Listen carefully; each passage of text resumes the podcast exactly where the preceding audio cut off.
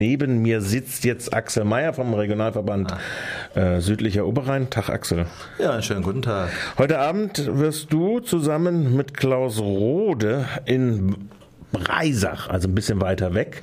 Deshalb habe ich dich auch gebeten, ja. vorab doch ein kleines Interview zu geben zum Thema Rost im Rohr dich unterhalten.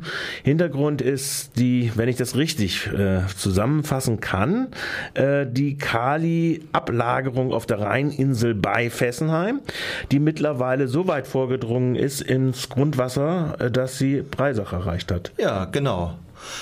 Hintergrund ist eigentlich das, dass seit 100 Jahren am Oberrhein Kali abgebaut wurde, muss man jetzt sagen.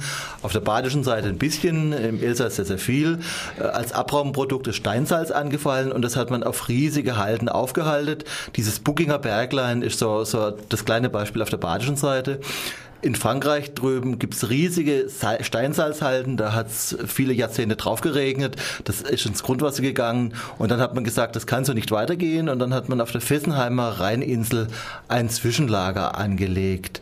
Das waren die sogenannten Lagunen. Das Salzwasser kam hochkonzentriert aus dem Innerelsass und äh, ja, und dort an der Stelle wurde das zwischengelagert und dort sind eine Million Tonnen Salz im Grundwasser verschwunden. Wann hat man denn das gemacht? Äh, weil man, wenn wenn du jetzt sagst, es ist im Grundwasser verschwunden, normalerweise sagt man doch heutzutage, man muss das zumindest abschotten. Äh, ja, man hat es einfach falsch gemacht. Man ist davon ausgegangen, in dem, in dem Wasser ist Lehm, der Lehm dichtet diese Becken ab und die, äh, aber zwischenzeitlich sind ab und zu mal die Becken trocken gefallen, dann gab es Risse und sowas. Also heute würde man sowas mit Beton machen und mit Plastik machen und sowas. Äh, das ginge heute in der Form nicht mehr. Das war noch die, in Anführungszeichen, gute alte Umweltverschmutzung vor 40, 50 Jahren. Dort sind eine Million Tonnen Salz ins Grundwasser gegangen und unter der Fessenheimer Rheininsel, also in der Nähe des Atomkraftwerks, haben wir jetzt auf der badischen und auf der französischen Rheinseite 50 Gramm Gramm Salz im Liter Wasser. Es ist kurz vor Mittag, viele kochen, kann man ja zu Hause mal mhm. einen Eigenversuch machen. Ein Liter Suppe, 50 Gramm Salz. Also man kann es sich nicht vorstellen, das ist die ja. zwei-, dreifache Nordseekonzentration. Wir müssen jetzt also reden. Wir reden jetzt davon, das ist gewandert. Also wenn ich auf dem äh, im Kaiserstuhl sitze und rüber gucke nach Fessenheim, ja. dann habe ich unten sehe ich Breisach und äh, weit. Wie viele Kilometer sind das? Also für die nicht so ganz heimatkundlich geprägten Ja, ich denke so 20, 30 Kilometer und das und das Wasser läuft das Grundwasser läuft im Prinzip parallel vom, zum Rhein von Süden nach Norden und es wandert und es verdünnt sich immer mehr. Und die verdünnte Spitze dieser Versalzung ist in Breisach angekommen und in Breisach gibt es Schäden. In du hast es jetzt ja gerade eben gesagt, man soll sich 50 Gramm Salz in sein... Äh, ja. Äh, Aber das ist in Breisach nicht. Also in Breisach, in, in Breisach äh, ist man davon weit entfernt. Also ja. in Breisach ist man noch unter den sehr, sehr hohen Grenzwerten. Mhm. Aber diese der, der, Grenzwert für Salz ist deswegen einfach hoch, weil Salz ist nicht giftig. Salz äh, nimmt man mit der Nahrung zu sich. Ja. Es ist einfach nur, äh, man sollte es nicht schmecken und deswegen ist der Grenzwert relativ hoch. Aber schon unterhalb des Grenzwerts beginnen die Roste zu die, die Rohre zu korrigieren. Die Leute, die irgendeine so Hausanlage haben, Wasserversorgung, das geht alles viel, viel schneller kaputt. Und es hat der Gemeinde Breisach sehr viel Geld gekostet. Das heißt, sie haben in der Vergangenheit neue Brunnen gebohrt, Oben hat man das Nitrat, unten hat man das Salz, wo kriegt man das Wasser her? Äh, die haben äh, Zwischenbecken angelegt. Äh, die haben sehr, sehr viel gemacht und das hat ja. alles Steuergelder gekostet. Und was mich jetzt als BUND-Geschäftsführer ärgert, warum wird das Verursacherprinzip nicht angewandt? Also der Verursacher ist klar, der Verursacher sind die Mine Potas de Alsace.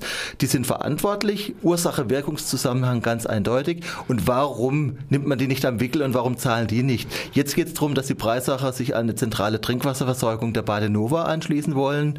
Möglicherweise sinnvoll soll drei Millionen kosten, sollen wieder die Steuerzahlerinnen zahlen, sollen wieder die Bürger und Bürgerinnen zahlen und warum nicht die Verursacher? Mhm. Und jetzt gibt's heute Abend eine Veranstaltung eben in Breisach, um 19.30 Uhr im Saal des Hotel Bären. Da geht es einfach darum, dass man, ja, dass, dass, dass einfach die Anwohner kommen und, und, und wollen Informationen, wo kommt das Salz her, wie, wie, was wären Lösungsansätze.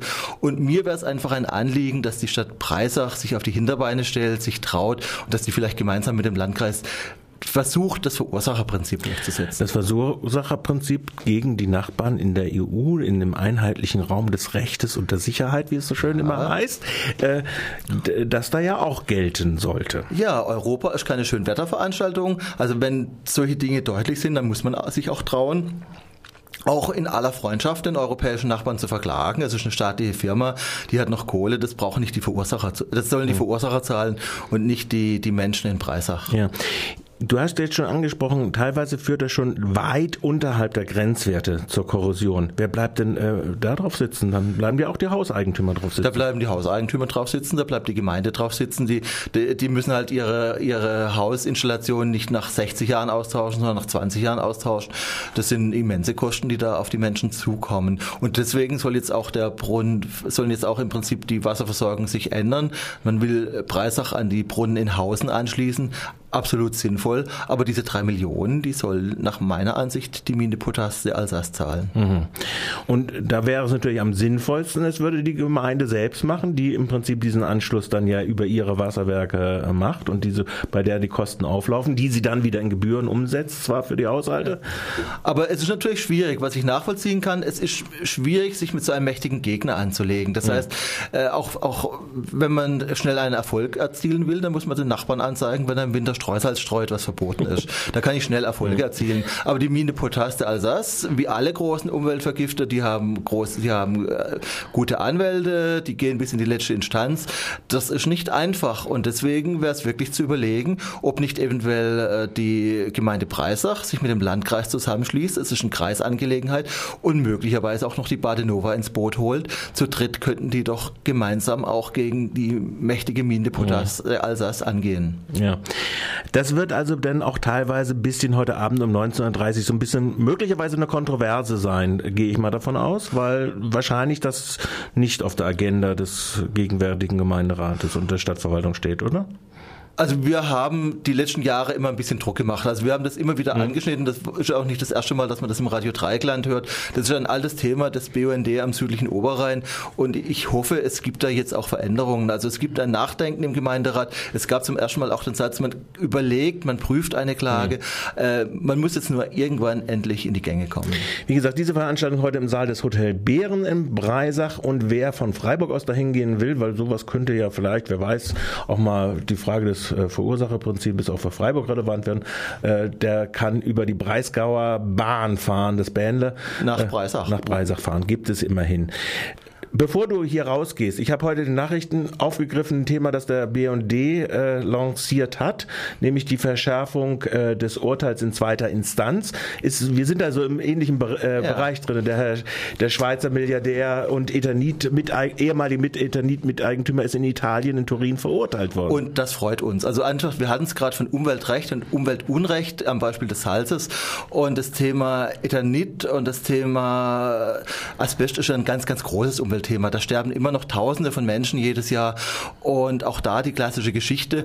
Es war Jahrzehnte bekannt, Ethanit ist giftig, Asbest ist giftig. Trotz allem hat man das verkauft, trotz allem hat man Gewinne gemacht. Und jetzt hat endlich mal ein italienisches Gericht das Thema aufgegriffen. In erster Instanz wurde der Herr Schmidheini zu 16 Jahren verurteilt, jetzt in zweiter Instanz zu 18 Jahren. Ich denke, es ist ein bisschen so eine Änderung. Das heißt also, endlich mal wird das Verursacherprinzip bei den Großen angewandt. Und das würde auch zu einer Veränderung, glaube ich, in anderen Bereichen führen. Wenn endlich tatsächlich auch mal die großen Verantwortlichen rangezogen würden, wenn die großen Verantwortlichen bestraft würden, dann denke ich, würde das dazu führen, dass man vielleicht auch keine Atomkraftwerke mehr betreiben würde. Denn dann müsste jeder Betreiber wissen, er könnte ins Gefängnis kommen. Wir wollen nicht zu optimistisch sein. Ist es richtig? Du hast äh, es, der Gedanke es, ist es gibt noch eine Instanz. Man, man wird auf Euro, man eben aus dem Grund, weil man dann vielleicht auch keine Atomkraftwerke oder andere problematische gefährliche Anlagen betreiben könnte. Deswegen wird man versuchen, das auf allen Ebenen herunterzuspielen und ein anderes Urteil zu erreichen. Trotzdem, wir freuen uns über Teilerfolge. Okay, das sagt Axel Mayer, Geschäftsführer des B&D Regionalverband Südlicher Oberrhein. Heute Abend, wie gesagt, diese Veranstaltung Axel Mayer und Klaus Rode auf dem Podium. Klaus Rode von der Badenova zu Rost im Rohr und Salz im Wasser. Ich bedanke mich für den Besuch, Axel.